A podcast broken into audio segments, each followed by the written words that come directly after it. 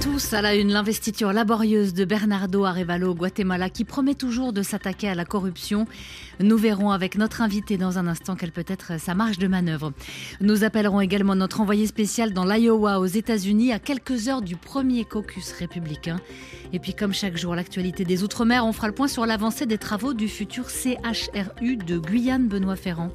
Oui, le centre, le futur centre hospitalier régional universitaire, le projet avance lentement mais sûrement. C'est ce que nous dira tout à l'heure notre confrère Olivier Damon de la Première Guyane. À tout à l'heure.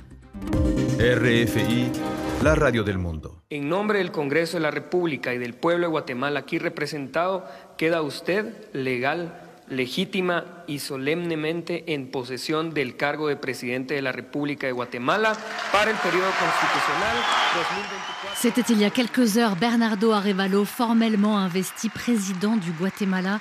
Et il en aura fallu du temps pour arriver là. 9 heures de retard. Le nouveau président a prêté serment au beau milieu de la nuit. Bernardo Arevalo a de nombreux, très nombreux adversaires politiques, Gwendolina Duval, mais il ne dévie pas de sa ligne ni de ses promesses de campagne. C'est en pleine nuit que Bernardo Arevalo est finalement devenu président du Guatemala après une journée interminable d'incertitude. Dans son tout premier discours, il promet de mettre fin au règne de l'élite corrompue qui a fait son possible pour l'empêcher jusqu'à la dernière minute de prendre sa fonction. Pour des milliers de personnes, ces mois ont laissé craindre un retour de la dictature au Guatemala. Mais le peuple a démontré sa sagesse et les institutions fondamentales comme le tribunal électoral ou la Cour constitutionnelle ont protégé le désir souverain des Guatémaltèques de vivre en démocratie. Pendant des heures, son investiture a été retardée par la difficile formation du nouveau Congrès dans un climat très tendu. Il ne respecte pas la volonté du peuple. Élu pour un mandat de 4 ans, Arevalo a annoncé un programme social. Nous pouvons construire des politiques plus inclusives et efficaces pour l'ensemble de la population. Dans les rues de la capitale guatémaltèque, des milliers de personnes sont venues soutenir leur nouveau président. Gwendolina Duval, Mexico, RFI. Et pour parler de cette investiture mouvementée et surtout de ce qui attend maintenant le nouveau président du Guatemala, nous sommes en ligne avec Garance Robert. Bonjour. Bonjour. Vous êtes chercheuse doctorante en sciences politiques à l'Université de Montréal au Canada et vous travaillez particulièrement sur les droits de l'homme en Amérique centrale, donc au Guatemala. Ça semble un peu irréel cette investiture en pleine nuit et euh, il m'a semblé que c'était à la fois euh, la continuité du harcèlement que subit Bernardo Arevalo depuis qu'il a été élu et peut-être aussi une forme euh, d'avertissement pour montrer la capacité de nuisance de ceux qu'il veut combattre. Oui, tout à fait. Euh, ce qui s'est passé ces dernières heures est dans la droite ligne euh, de ce qui s'est passé ces derniers mois, c'est-à-dire depuis le début du premier tour et euh, le score surprise de Bernardo Arevalo euh, à ce moment-là. Et donc finalement, on voit que ses adversaires n'ont pas bressé les bras jusqu'au dernier moment et que ses adversaires sont toujours à des postes importants que ce soit au sein du Congrès, que ce soit au sein des institutions, et que ça va prendre du temps, de l'énergie et euh, beaucoup de hum, stratégie politique, probablement beaucoup de diplomatie et beaucoup euh, d'intelligence en fait pour euh, parvenir à contourner ces obstacles. Alors parmi ses adversaires, parmi les personnes qui lui ont mené la vie dure, il y a notamment la procureure générale, mhm. celle qui a mené l'offensive judiciaire contre lui et contre son parti.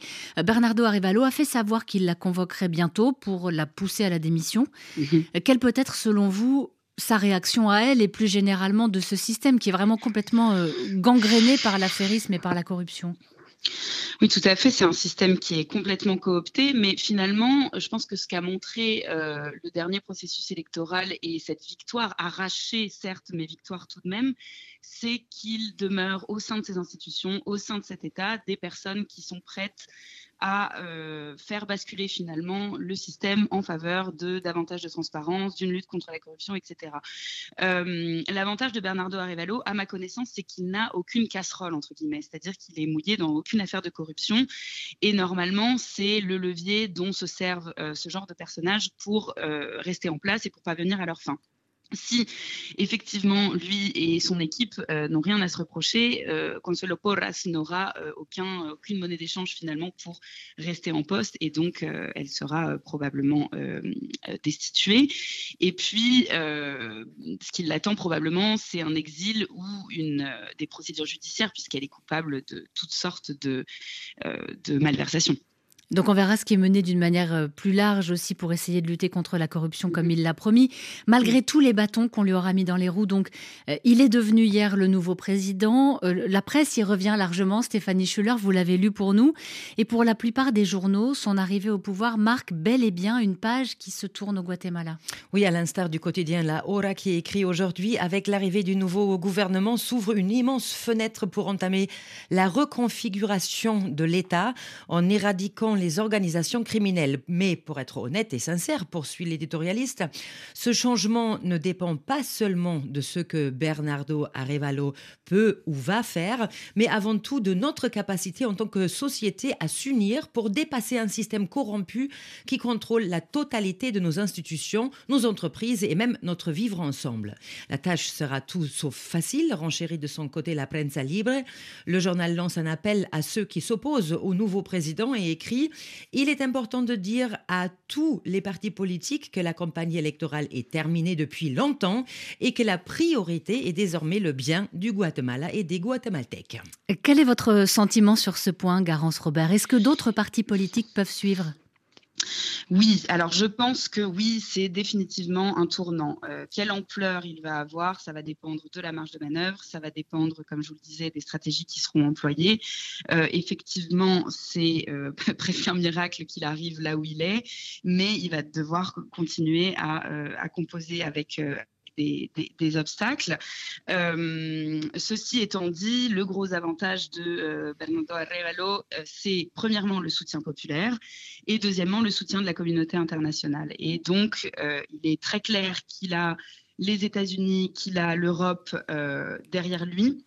L'Europe avait même envoyé son, chef de la diplomatie, ce qui n'est pas si commun ce qui n'est, exactement ce qui n'est pas anodin. Euh, Joseph Borrell a, assisté à, l'investiture et donc et, puis avait euh, s'était réuni avec lui euh, précédemment, je crois le jour même ou la veille, afin de voilà de lui montrer son soutien, etc.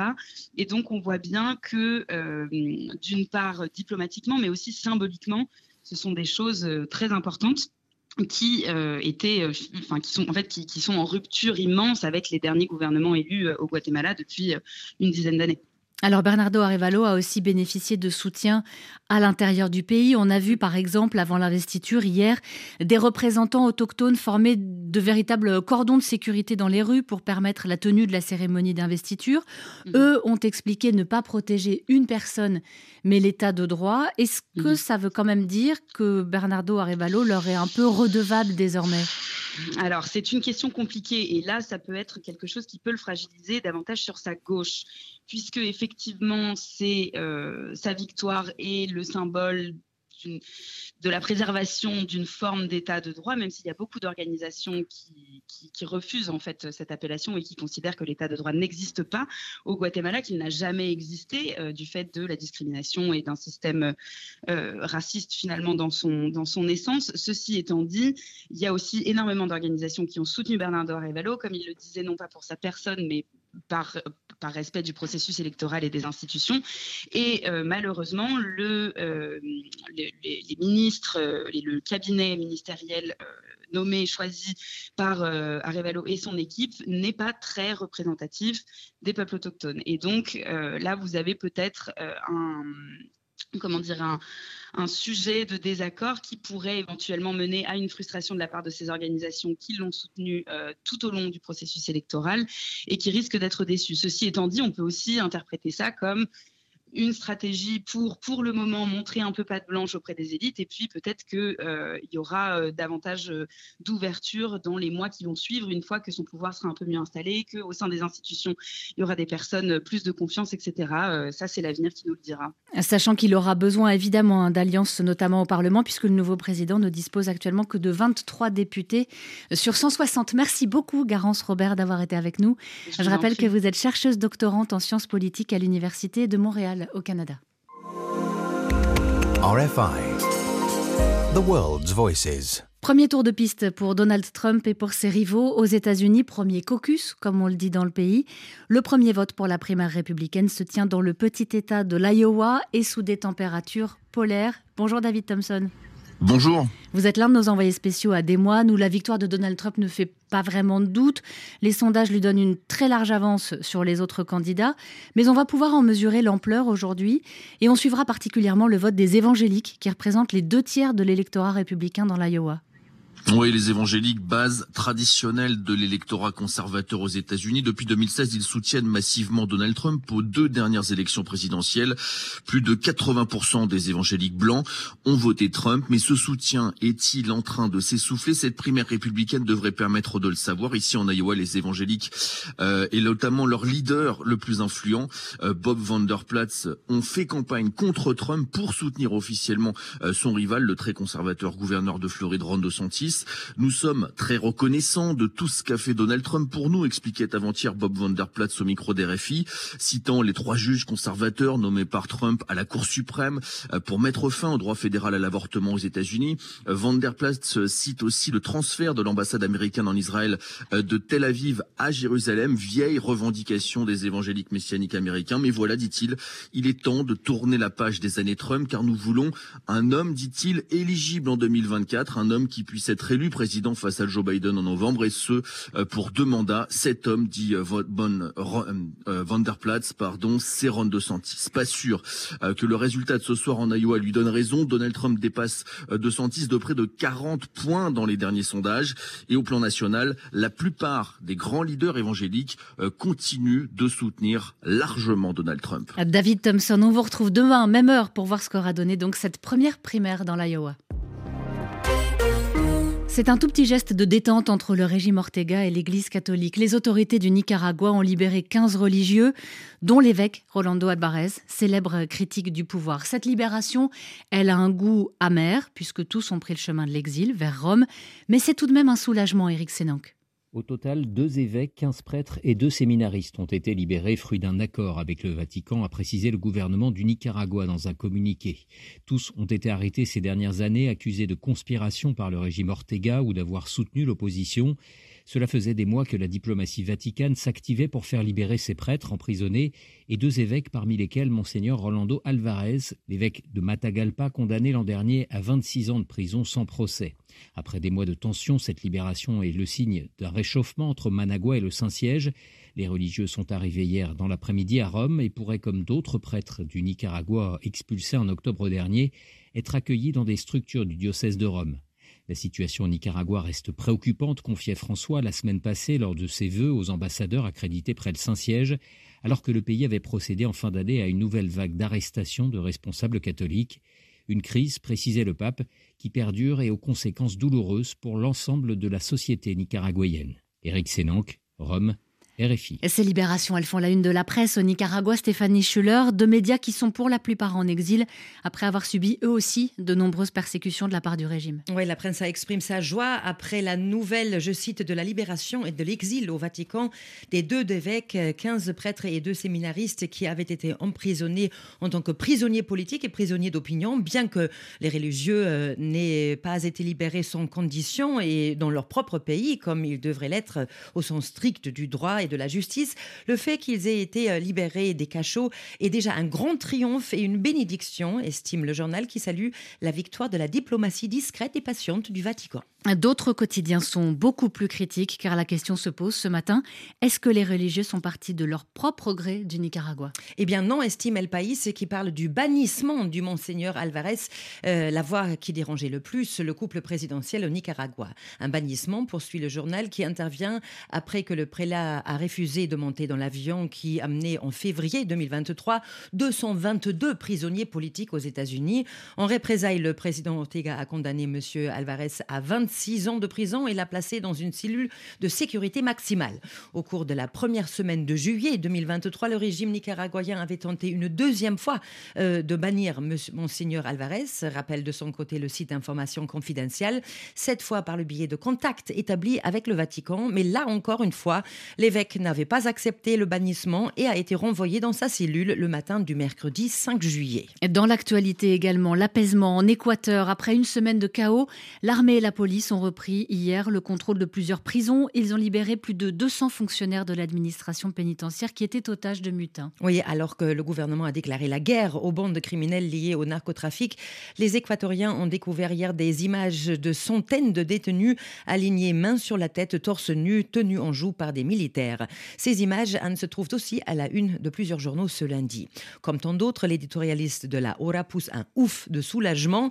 Heureusement pour tout le pays, la prise d'otage de plus de 150 gardiens de prison et membres du personnel administratif a pris fin sans nouveau bain de sang.